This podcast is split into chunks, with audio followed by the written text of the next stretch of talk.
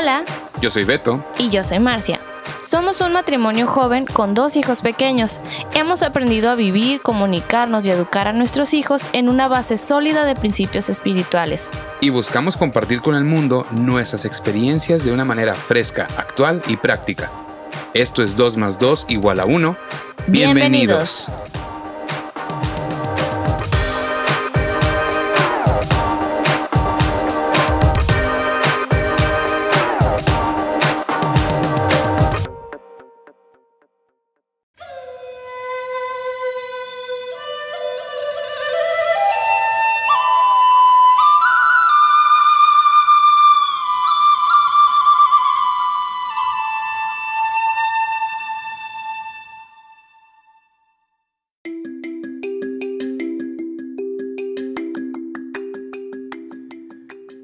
Hola amigos, ¿cómo están? Espero estén muy bien. El día de hoy tenemos un capítulo denominado El arte de la guerra, dentro de la serie que estamos eh, haciendo mi esposa y yo, que se llama eh, Para que la ecuación funcione. Vamos a estar hablando sobre peleas, sobre batallas, sobre cómo ganar. Vamos a ver cómo ganarle al otro. Chan, chan, chan. Hola amigos, ¿cómo están? Y sí, como dice Beto, el día de hoy vamos a hablar del arte de la guerra. ¿Y qué es esto? Pues no es otra cosa más que hablar de las peleas. Chan, chan, chan. Ese tema que nadie quiere tocar. Nosotros me acuerdo que, que cuando estábamos bien jovencitos decíamos, no, nosotros no nos peleamos. ¡Ja! Nomás nos decían. y, y es que realmente no, no tuvimos peleas muy, muy fuertes o muy notorias, ¿no? Pero eso no quiere decir que no existían. Tuvimos una que otra, Fuerte. sí. Pero Que nos sacaron lágrimas y toda la cosa, ¿no? Pero, sí, pero bueno, miren amigos, la mejor manera de ganar una guerra es no ir a ella. ¿Por qué? Porque aunque puedes salir victorioso de la guerra, aunque puedes ganar y jactarte de que lo hiciste bien, eso no quiere decir que en el camino no haya pérdidas, lesiones o que las cosas vuelvan a ser igual.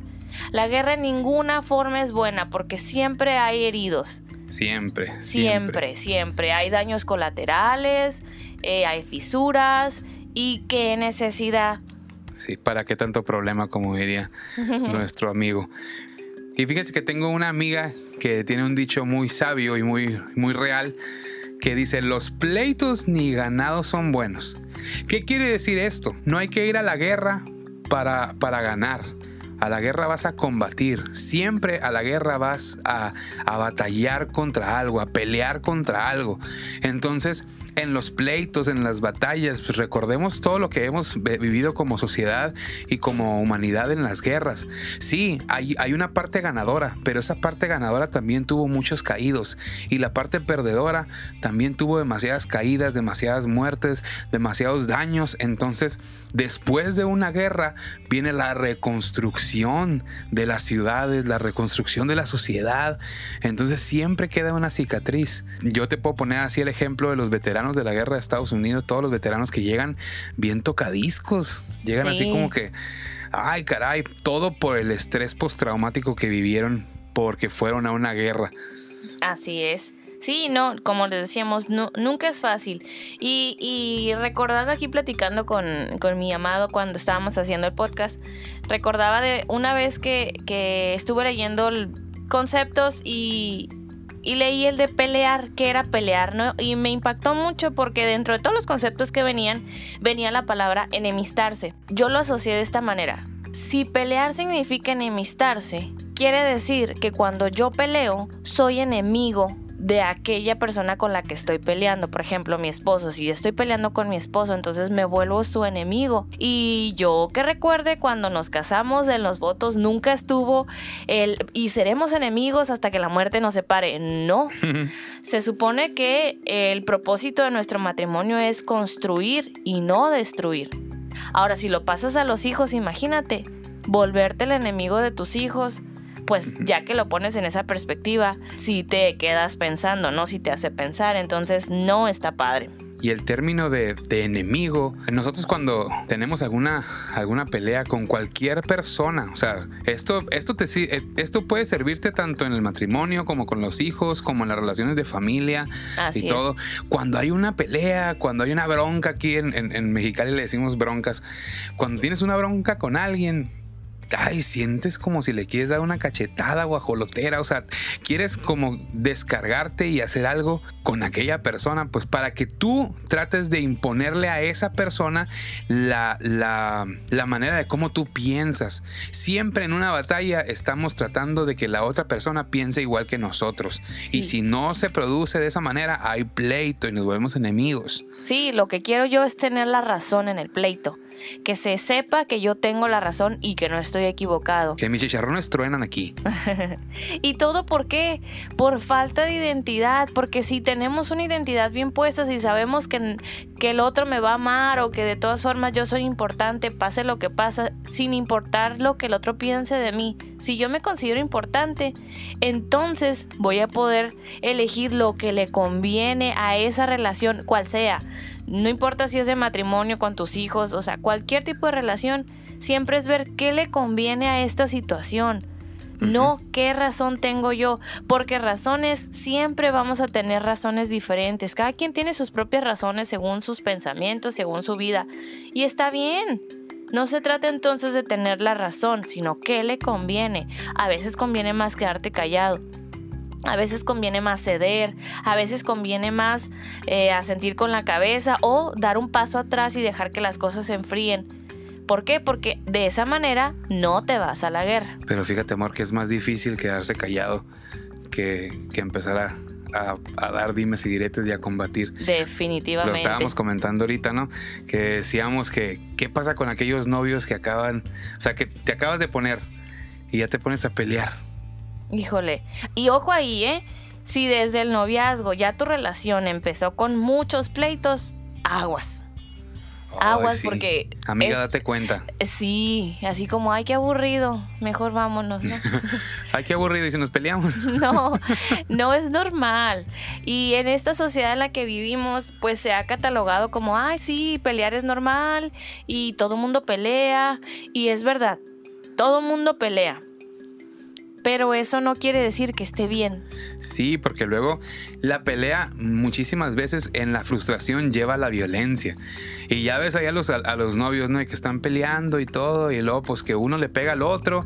Y, se, enteran los padres y los padres dicen, oye, pero ¿por qué te está pegando? No, es que no me está pegando. así nos llevamos. Así nos llevamos. Él es de puños juguetones.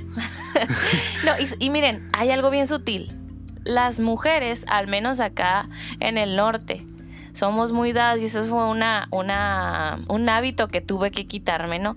De dar el manotazo a los hombres así como, ay, inmenso, y tas, le sueltas el manotazo. O ay, como de bromita y bromita, pero es una manera de, de, oye, yo tengo la razón o oye, cállate y suelto el manotazo, ¿no? Ay, tonto. Y el otro se tiene que aguantar o no dice nada. ¿Por qué? Porque es muy normal que la mujer le suelte el manotazo al hombre como de parte de quién, eso es una falta de respeto, o sea, no, a, ver que te la den a ti mujer, no te va a gustar, ¿verdad? Independientemente del género, o sea, es una persona a la que estás golpeando y a nadie nos gusta que nos estén golpeando. Mira, yo creo que eh, tenemos una mejor manera de pensar. Digo, ya sé que hay, que hay muchas peleas y hay muchos divorcios y la violencia intrafamiliar ha incrementado muchísimo en los últimos años digo, en la actualidad se ha, vuelto más, más normal ver a muchas mamás solteras, a muchos hijos sin papá. ¿Y por qué? Porque empezó todo con una pelea, con algo que no le pusiste freno y de... tristemente, una vez que comienzas a pasar, a sobrepasar los límites, es muy difícil volver atrás. Es muy difícil poner un freno y decir, ¿sabes qué? Así no ¿sabes qué? Me equivoqué, porque de entrada tienes que bajarle 20 rayitas al orgullo y aparte es una manera que ya traemos a veces muy arraigada de hacer las cosas y lo practicamos y lo practicamos y lo que era una palabrita, un insulto, después se vuelve un golpe. ¿Y en qué momento? Así, pasando los límites. Entonces llegamos a esto como sociedad Y digo, en muchas ocasiones es la mejor decisión, separarte de aquella que te está produciendo daño. No estamos diciendo que las mamás solteras y los hijos sin papá estén mal. Creo que en muchas ocasiones es la mejor decisión. Así es. Pero se pudieron, se se pudieron haber evitado muchas de las cicatrices que llevaron a esa, a esa relación infructuosa, a esa violencia, a, esa, a ese tipo de vida y todo porque no pusimos el límite, como dice Marcia desde el principio, hacernos respetar. Así es, y, y sí, puedes ganar la batalla de, de tener paz en tu, en tu matrimonio, de que ya no te estés peleando, pero si tuviste hijos, pues los hijos ahí no tuvieron voz ni voto, salieron rosados, o sea, vaya, puede ser la mejor, la mejor decisión en ese momento, pero nosotros, eh, Beto y Marcia, creemos que no es lo ideal. Eh, vaya, en una vida utópica o, o o vaya, no utópica, porque sí se puede, sí se puede no pelear, sí se puede de menos bajarle mucho a las peleas. Si ya te peleas todos los días a la semana, pues que te pelees dos veces a la semana ya es ganancia. Y así, sí se puede volver atrás, aunque no es fácil y se tiene que de veras querer y tiene que ser un acuerdo, ¿no? Entre las dos personas en cualquier relación. Sí, porque déjame decirte que hemos estado platicando mi esposa y yo de esto y que puede ser el hombre de tu vida, puede ser el príncipe azul, esa persona que tú conociste o puede ser la, tu media naranja, la, la mamá de los pollitos, como tú quieras verlo, ¿no? Pero cuando se producen batallas y peleamos constantemente por la inmadurez, porque no queremos ceder, porque una, uno quiere poner su, su, su manera de pensar por encima del otro, muchas veces esas heridas tan profundas hacen que tu príncipe azul se convierta en el villano de la película o que tu princesa se convierta en la bruja malvada. Y eso lo podemos evitar teniendo conciencia de cómo actuamos, de qué decimos y de cómo tratamos a las demás personas. Así es amigos, y volvemos a repetir, la mejor manera de evitar problemas es evitando que sucedan. Entonces, amor, ¿podemos evitar que sucedan los problemas? Sí, sí podemos evitarlo. Y miren, les voy a platicar un ejemplo mío, ¿no? Este, bueno, pero antes, ¿dónde ocurren las peleas, no? Eso es bien importante entenderlo porque a veces no sabemos cómo llegamos ahí, nos sentimos tan enojados, nos gana la emoción. Yo, por ejemplo, eh, soy colérica y gracias a Dios y con la práctica ya le he bajado mil rayitas, pero recuerdo muchas veces haberme enojado tanto, tanto de querer golpear a las personas, este, haber sido muy ofensiva, haberme frustrado tanto al grado de aventar cosas, eh, pues a ponerme violenta, ¿no? En la cultura mexicana se llama de mecha corta. Sí, sí, sí, definitivamente. Entonces yo decía, ¿de dónde sale tanto enojo? ¿Por qué me enojo tanto o por qué puedo llegar a enojarme tanto? Porque todo ocurre en los pensamientos comenzó con una idea que yo no le puse atención y es la famosa... Eh, se me llenó la bolsa de piedritas acá decimos en México, ¿no? O sea, sí, la bolsa es la mente. Y comenzó con una piedrita que le echaste un pensamiento que no te diste cuenta y se fue añadiendo otra piedrita y otra piedrita y otro pensamiento y le diste, fuiste dando vueltas y cuando menos piensas ya no le cabe ni una piedrita a la bolsa, explotas y se hace un caos. Entonces es bien importante identificar nuestros pensamientos, esto no lo hacíamos nosotros. Y cuando recién nos casamos, pues híjole, teníamos que adaptarnos los dos, ¿no? Veníamos de culturas bien diferentes, de maneras de hacer las cosas. Y cuando recién te casas, te peleas por puras tonterías. Como tapar la pasta, que si subes o bajas la tapa del baño, que si dejas la ropa tirada que o si no. Pagas la luz. Que si quién la va a pagar, exactamente, que si el recibo, que si el internet, que si pusiste el cojín de este lado como a mí me gusta, si secas los cubiertos o no los secas, tonterías. Entonces era un discutir y discutir y discutir, ¿no? Y uno a veces se pone Martín, más cuando, cuando viene la, la menstruación de repente, que dices, este no me quiere o qué le valgo porque yo todo el día limpiando como cenicienta y este llega y deja los zapatos por todos lados, no le importa y demás. Hasta que empezamos a decidir qué peleas va a tallar y cuáles no. Porque tú, tú puedes eh, saber con lo que te voy a decir y conoces a alguien y de volada se te va a venir alguien en la cabeza, ¿eh?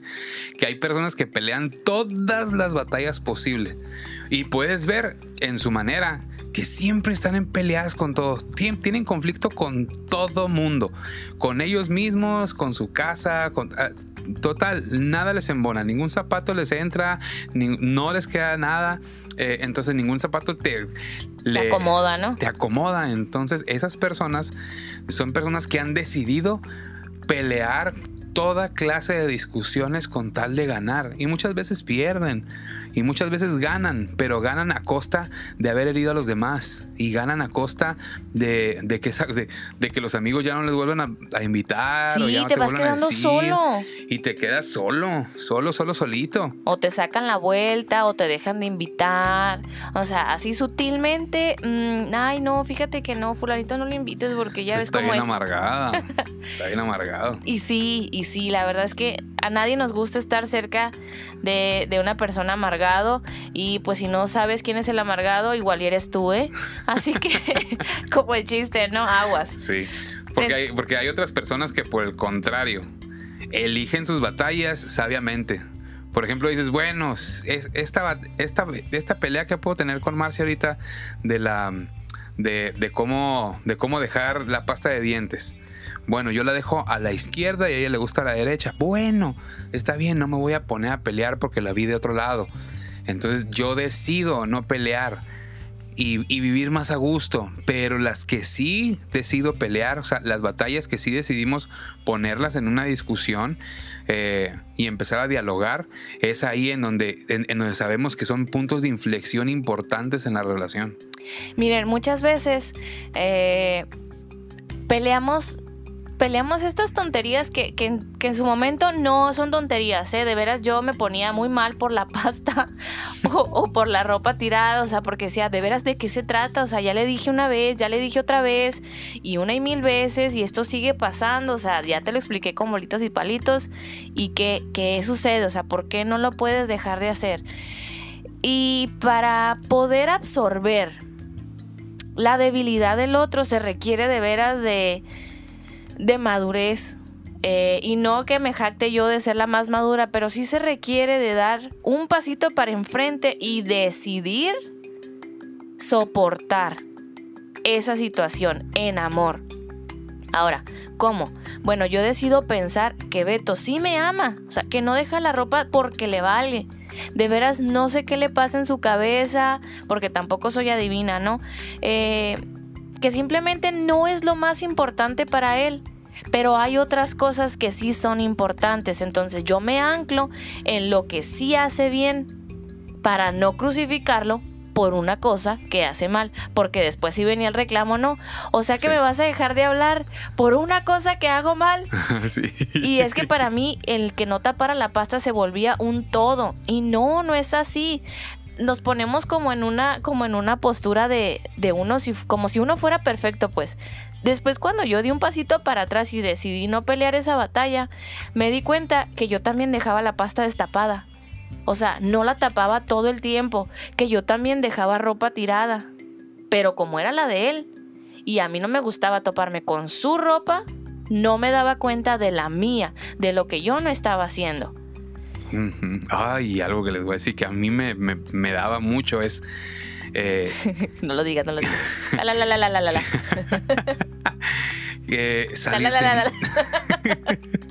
salir temprano. Ay, Dios. Yo, uno como hombre, si tú hombre me estás escuchando, sabes que nosotros nos podemos levantar, nos ponemos los pantalones Levi, nos ponemos una camisa, nos ponemos poquito de gel en el cabello, los tenis y San se acabó. Ay, no, es una cosa bárbara. Cinco minutos y ya están listos, no sé. Y ya, y ya, pero con, pero con las mujeres o sea, dices tú, bueno, espérate, se tiene que levantar una hora y media antes para después. Y luego se enojan porque no te levantas a la hora. dices tú, bueno, pues yo, no, yo solamente necesito cinco minutos para estar listo. Sí, pues es que, o sea, yo me levantaba una hora antes y acá mi amado babeando, ¿no? Dormido, a gusto. Y a mí me daba un coraje. Decía yo, mira este. Yo aquí despertándome temprano y todo porque me tengo que arreglar. Y luego él se levantaba cinco minutos antes Y todavía después de que yo me había levantado una hora antes, terminaba antes que yo. O sea, no sé cómo le hacía, pero terminaba antes que yo. Y, y, me apuraba, ¿no? Entonces me decía, bueno, no me apuraba, pero me decía, amor, ¿te falta mucho? Uh, no, esa pues, palabra encendía. Esa, frase, híjole. Pues lo que falte.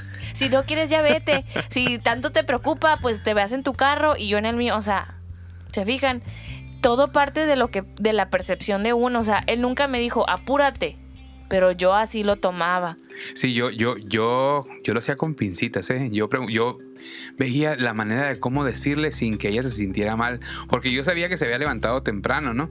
Pero pero, ay, es que se levantan y, ¿y qué me pongo? ¿Me pongo este, me pongo este, o me pongo el otro, me pongo acá? No, y en lo que se maquillan, en lo que se ponen, se planchan el pelo, todo. El, y eso que yo casi no me peino, ¿eh? Y todo lo que tienen que hacer. Y estamos hablando de cuando estábamos solteros, ¿eh? O sea, cuando estábamos recién casados. Sí, ahora me tengo que levantar tres horas antes, pues. Pero no se crea. Ahora tenemos una, una dinámica un poco diferente, ¿no? Pero sí es eso, o sea, es qué batallas pelea. Entonces, lo que, lo que yo hacía es preguntar de la manera más sutil y políticamente correcta si se va a tardar mucho. ¿Por qué? Pues porque hubo unas veces en que sí ella me decía, oye, ya, levántate. Y yo así como que, pues es que no tengo otra cosa que hacer.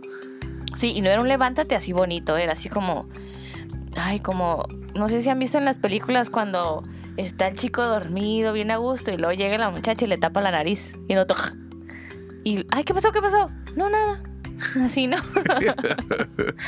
Eh, no, o sea, no, no, era muy sutil. O se levantaba él y yo ya estaba como toro, con la nariz así, enojada, eh, sacando vapor, o sea, no. Y, era, y era un conflicto de algo que él todavía ni se había enterado, pues, pero ya había un conflicto. Cuando él abría los ojos, ya había un problema. Imagínense qué flojera. Entonces... es que fíjate que sí.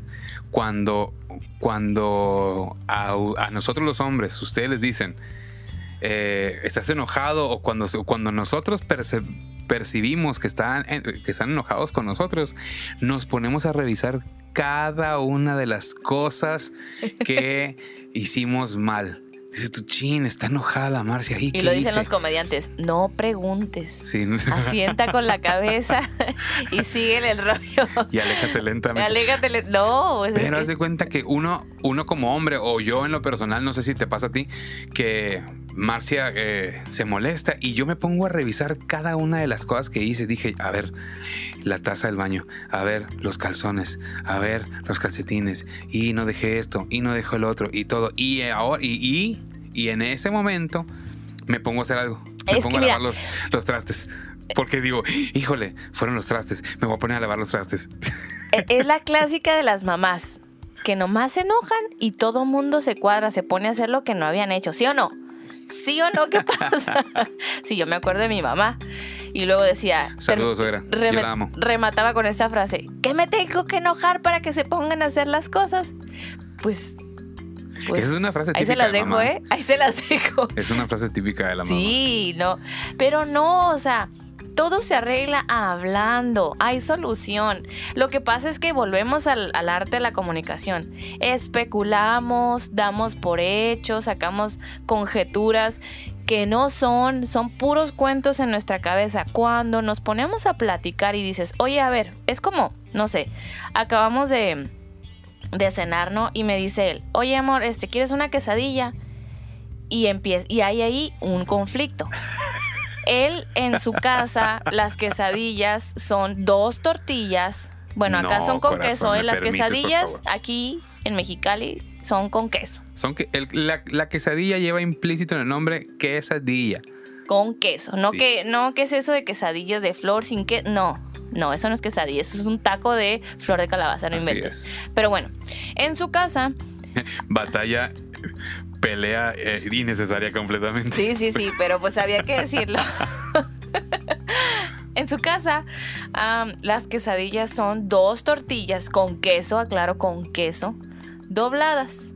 Como debe ser, es una tortilla, perdóname David, ¿eh? es una tortilla. Ah, es una tortilla. Con queso, doblada a la mitad y se llama quesadilla. Ajá. Pero en mi casa, si tú pedías una quesadilla, eran dos tortillas con queso en medio, lo que le dicen acá sincronizadas. Porque ya tiene un nombre, una quesadilla es una quesadilla. Pero para mí no son sincronizadas, o sea, para mí es quesadilla con dos tortillas. Entonces, en nuestra casa, amor, que es una quesadilla? Y yo era así como que, ay, ¿qué me está diciendo con una tortilla? Si le digo que sí, que me va a dar, me va a hacer falta comida. Entonces, a ver, le digo, vamos poniendo de acuerdo. Cada vez que tú me preguntes que si quiero una quesadilla, vamos a hacerlo a tu manera. Si te digo sí, quiero una, va a ser una tortilla doblada con queso. Con queso, vuelvo a aclarar, eso es una quesadilla. Y ya, no, se acaba el problema, porque si no, yo no recibo lo que espero o él está pensando otra cosa, porque él sí decía, es que si tú me dices una quesadilla, yo ya sé que a ti te gustan con dos tortillas y eso es una. Pero había ahí un conflicto, en fin. Y ahorita en la noche me dice, le, le digo, te voy a hacer una quesadilla. Ah, ok, y luego se queda pensando y luego dice, ay amor, no, no, no, no, no puedo. En esta casa va a ser una quesadilla, son dos tortillas con queso encima. Y yo me puse, y, yo me pude haber puesto en mi macho de decir, no, ya habíamos quedado que una quesadilla es una tortilla. Pero, pero ahí dije yo, bueno, está bien. Si así va a ser, yo tengo que modificar la manera en cómo yo percibo una quesadilla. Se ¿Te fijas? Esas tonterías las tonterías en las cuales nos podemos enganchar. Esas son, esas son. Que a mí me gusta que el cojín esté en la esquina. ¿Por qué fregado lo pones en medio? No, pues es que me senté y me quería recargar. Pero vuélvelo a poner en la esquina cuando te levantes, dice uno, ¿no? Las obsesivas de la limpieza.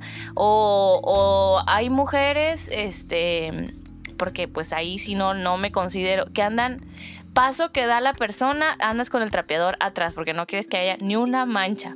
Y ok, está bien, pero entonces vámonos poniendo de acuerdo. Y recuerdo que nuestra pastora nos decía, está bien si están de acuerdo en que no están de acuerdo. Mientras estén de acuerdo. Parece trabalenguas, pero lo voy a volver a repetir. Estamos de acuerdo en que no estamos de acuerdo. Y bueno, la vamos a dejar hasta ahí porque ya se nos agotó el tiempo, pero nos vemos en el siguiente capítulo. Chao. ya sé, está muy interesante esto, así que sigan con esto.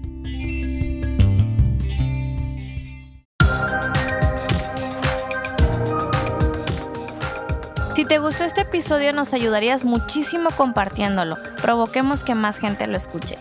Y si estás en una situación difícil, necesitas ayuda o quieres platicar, búscanos en nuestras redes sociales como 2 más 2 igual a 1. Ahí te podemos ayudar. Y recuerda, no estás solo y siempre hay una salida. Nos vemos. Adiós.